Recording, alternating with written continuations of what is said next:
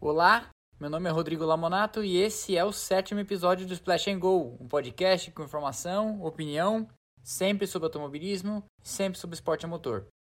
E nessa semana, vamos falar uma coisa que todo mundo comenta por aí em rodas e tiozinhos e tiozões em ocasiões sociais. Obviamente em ocasiões sociais em que há pessoas que falam desse assunto, que não é muita gente por aí. A Fórmula 1 perdeu a graça?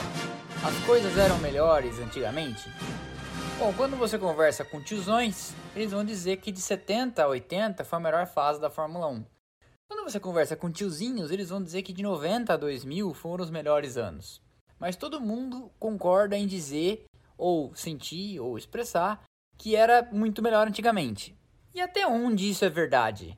Quando era moleque, eu ganhei um livro do meu avô chamado Fórmula 1 pela Glória e pela Pátria. É um livro legal para quem não sabe de muitas histórias da Fórmula 1 e do automobilismo em geral, mas é curto, não é nada muito aprofundado, mas ele é bacana e ele diz uma frase que é o seguinte: A Fórmula 1 é um esporte de hegemonias.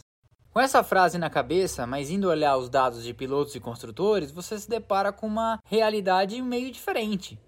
A Fórmula 1 sempre foi um esporte em que duas ou três equipes andavam na frente e o resto lá atrás se esfalfava tentando comer as migalhas pelas beiradas.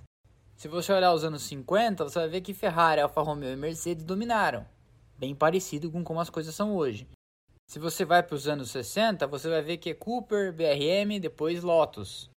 E aí nessa época tudo ficou na mão dos construtores ingleses justamente por causa do motor Ford Cosworth DFV que revolucionou e padronizou as coisas, então ele ficou foi um motor muito bom e acessível que as equipes inglesas conseguiram adquirir. Se você vai nos anos 70, primeira metade Tyrrell e Lotus, segunda metade Lotus e Ferrari, ou seja, mesma coisa, também é a mesma turma andando na frente. Nos anos 80, você tem Brabham e Williams, e depois McLaren. Nos anos 90, Williams, McLaren, Benetton e McLaren de novo. Ou seja, mesma turma. Nos anos 2000 vem a Ferrari com aquela avalanche de vitórias e os campeonatos sucessivos de construtores e de pilotos com Michael Schumacher. Mas ainda assim, na disputa por vitórias, sempre há um rodízio junto com McLaren e junto com Williams. Os anos 2010 também tem outra avalanche, com Sebastian Vettel e a Red Bull, e na segunda metade deles, a Mercedes de agora. Mas o meu ponto em dizer as coisas que estou dizendo é que nada mudou de 50 para cá na questão do equilíbrio. Em regra, sempre vão haver três equipes andando na frente e o resto tentando disputar o que sobra. Mesma coisa vai se aplicar quando alguém vier dizer para você que as corridas não têm mais graça e que antigamente era tudo muito mais equilibrado. Mas veja só, era muito comum, e eu tô falando aqui de dados históricos, não tô falando de achismo, que o primeiro colocado enfiasse 25 segundos no segundo colocado, que um terço do grid chegasse no final apenas, e que todo mundo do quinto lugar para trás tivesse tomado volta. Hoje em dia acontece, não raro, de todos os carros chegarem no final de uma corrida. E não tem nada que tire da cabeça do fã, principalmente o fã brasileiro, que as coisas eram melhor antigamente. E esse tipo de argumentação, que é mais baseada em crenças do que em fatos, acaba saindo também da boca de gente que gosta de citar as aspas, nossas manhãs de domingo. Mas aí como argumentar com quem diz que depois da morte do Senna a Fórmula 1 perdeu a graça?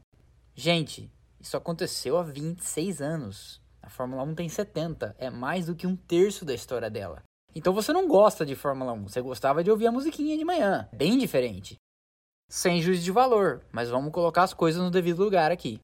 E eu já confrontei alguns saudosistas desses em ocasiões sociais, em que eles dizem assim: ah, mas hoje em dia não tem graça, aquela coisa toda. Aí você vira e fala: tá, mas e o campeonato de 2012, que sete carros diferentes ganharam as sete primeiras etapas?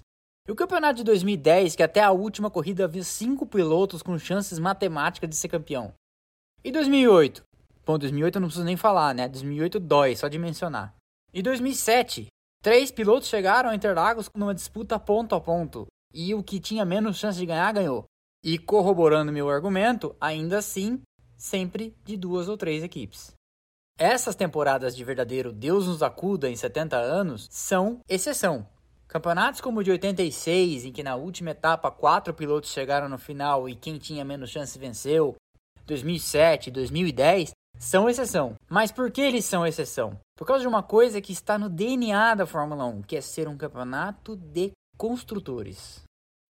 E num campeonato de construtores, Quem tiver a melhor sacada de engenharia, quem bolar o melhor carro numa solução que ninguém ainda pensou, vai levar melhor. E quando a concorrência se der conta disso, pode ser tarde demais. Quem diz isso é ninguém menos que um senhor chamado Gordon Murray, desenhista, projetista por trás de diversos carros campeões, com Senna, com Piquet e com outros pilotos. Ele diz: a melhor sacada para ser campeão é conseguir conceber alguma coisa que seja 1. Um, oculto, 2. difícil de entender 3. Difícil de copiar. Porque aí, quando seus adversários perceberem o que está acontecendo, você vai ter ganhado 4 ou 5 provas e já vai ter desequilibrado o campeonato. Quer um exemplo concreto disso? 2009 com a Brown e o difusor duplo. O difusor duplo, que desequilibrou o campeonato de 2009 e saiu das pranchetas do time gerenciado por Ross Brown, era algo tão estrutural que nenhuma equipe conseguia copiar e colocar nos seus carros do dia para a noite. Quando a concorrência se deu conta e conseguiu tentar contornar alguma coisa, tinham passado seis etapas e o Button tinha praticamente encomendado o campeonato já. Esse DNA de ser um campeonato de construtores da Fórmula 1 é uma coisa muito intrinsecamente ligada à sua existência e que a diferencia de categorias como a NASCAR e a Indy. Porque nos Estados Unidos é possível adquirir pneus, motor, chassi, cada um de um, e lá construir um carro, arrumar um piloto e alguns mecânicos e participar das 500 milhas de Indianápolis e tentar a classificação. Isso não é errado nem certo, melhor nem pior. É uma característica daquela categoria. Como lugar de construtores que é, na Fórmula 1 você tem tecnologia comparável à aviação militar. É o topo, é a linha de frente. O que eles estiverem fazendo ali vai ser copiado e imitado depois pela indústria, não só automobilística, mas toda a indústria em geral. Portanto, e passando a régua, sorria sempre para os tiozinhos e tiozões que vierem dizer para você que o carro faz tudo sozinho, que piloto não faz mais a diferença. Que aí você pode responder para eles assim: será que em 2018 e 2019 o Bottas teria sido campeão em cima do Leclerc, em cima do Verstappen, em cima do Vettel? Será que o Weber teria ganho quatro campeonatos seguidos a bordo de uma Red Bull nos anos 2010 e 2013? Será que o Giancarlo Fisichella teria ganhado o campeonato de 2006 a bordo da mesma Renault do Alonso? E o Berger? Teria ganhado 90 e 91 com a McLaren do Senna? E por fim, mas a Mercedes tem ganhado tudo nos últimos seis anos. Concordo, mas aí tem uma coisa. 1. Um, continua sendo a mesma patota de três equipes que só vão mudando de nome ao longo da história. 2. Concordo que a Mercedes tem uma estrutura praticamente invencível de 1.200, 1.300 pessoas trabalhando em torno ininterrupto, mas muito disso também se deve à incompetência da Ferrari e da Red Bull.